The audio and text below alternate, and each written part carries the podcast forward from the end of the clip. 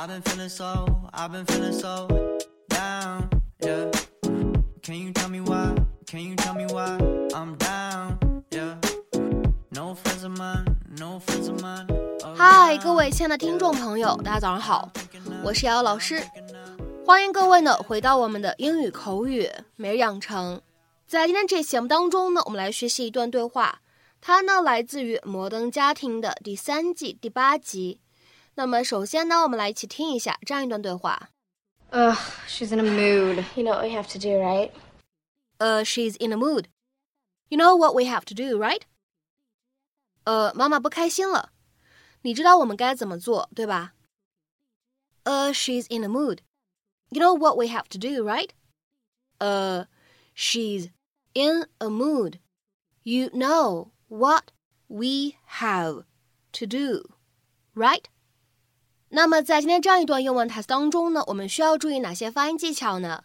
首先呢，第一处，当 she's 和 in 放在一起的话呢，我们可以有一个连读。那么此时呢，我们可以读成 she's in，she's in，she's in。再来看一下第二处发音技巧，当 in 和 a 放在一起的时候呢，我们可以有一个连读。那么此时呢，我们可以读成 in a。in a in a。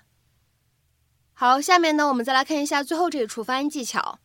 当 what 和 we 放在一起的时候呢，我们其实可以有一个类似于不完全爆破的处理。那么此时呢，我们可以读成 what we what we。 You couldn't part with that t-shirt? I love this shirt. You know, you don't have to look the way you look. Amber Rand lost all her clothes in a fire, but she gets to build herself a new wardrobe. Let me bring her clothes. Girls, get down here. There's a lot of work to do. Ugh, she's in a mood. You know what we have to do, right? There's no way you're my real sister. You're the most selfish. Okay, that's it. I cannot take the fighting. Just get out of the house. Works every time. You know, I don't even want to drive the truck anymore, even though on the farm I was. I can't take another farm story. 在今天这样一期节目当中呢，我们重点来学习两个动词短语。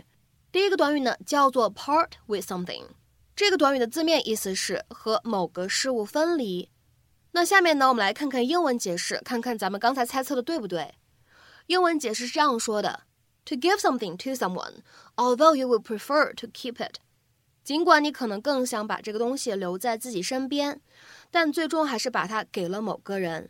所以呢，这个短语它有放弃了使用权、拥有权这样的意思。那么下面呢，我们来看几个例子。第一个 ，I don't want to part with any of my books。我不想把我的任何书送人。I don't want to part with any of my books。下面呢，我们再来看一下第二个例子。I hate it to part with that money。我不愿意把那笔钱给出去。I hate it to part with that money。下面呢，我们再来看一下第三个例子。Make sure you read the contract before parting with any money。请确保你在掏钱之前看过那份合同。 Make sure you read the contract before parting with any money。下面呢，我们再来看一下这个短语的最后这个例子。I hate to part with this dress, but if you really want it, you can have it。我不想把这套连衣裙送人的，不过如果你是真的想要，那就给你吧。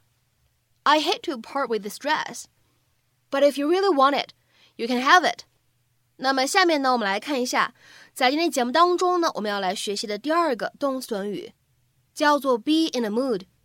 这个动词短语呢，其实我们之前学习过、讲解过，当时呢是在第九百四十七期节目当中，那一期的标题呢叫做“他正在闹情绪呢”。大家呢可以点击一下超链接，跳转复习一下。在英文当中呢，somebody is in a mood 什么意思呢？一般指的是某个人不怎么高兴、不怎么开心 ，cranky、unhappy or surly。或者各位同学呢，也可以看一下这样的一条英文解释：If someone is in a mood, the way they're behaving shows that they're feeling angry and impatient。那么下面呢，我们来复习两个例句。第一个，She was obviously in a mood。很明显，她正在气头上啊。She was obviously in a mood。下面呢，我们再来看一下第二个例子。 Just leave her on her own when she's in a mood。当她发脾气、不高兴的时候，别搭理她就行。Just leave her on her own when she's in a mood。 好，下面呢，我们再来看一下这样一个例子：The boss is really in a mood today, so I'd steer clear of him. 老板今天一副不高兴的样子，所以我还是离他远点。The boss is really in a mood today, so I'd steer clear of him. 然后之前呢，其实我们还学习过一些跟 mood 相关的表达，比如说 be in the mood for something，或者呢 be in the mood to do something。那么这样的短语什么样的意思呢？可以用来表示有做某件事情的心情或者状态，或者说呢有做某件事情的欲望。那么这样的短语呢，我们之前在第四百一十三期节目当中和第九百零九期节目当中呢都讲过。各位同学呢可以点击一下超链接，跳转复习一下。那么在今天节目的末尾呢，请各位同学尝试做这样的一个英译汉，并留言在文章的留言区。Janice hated to part with her cat, but the landlord wouldn't allow pets. Janice hated to part with her cat, but the landlord wouldn't allow pets. 那么这样一段话应该如何去理解和翻译呢？期待各位同学的踊跃发言。我们今天节目的讲解呢，就先到这里。明天节目当中呢，我们再会。See you.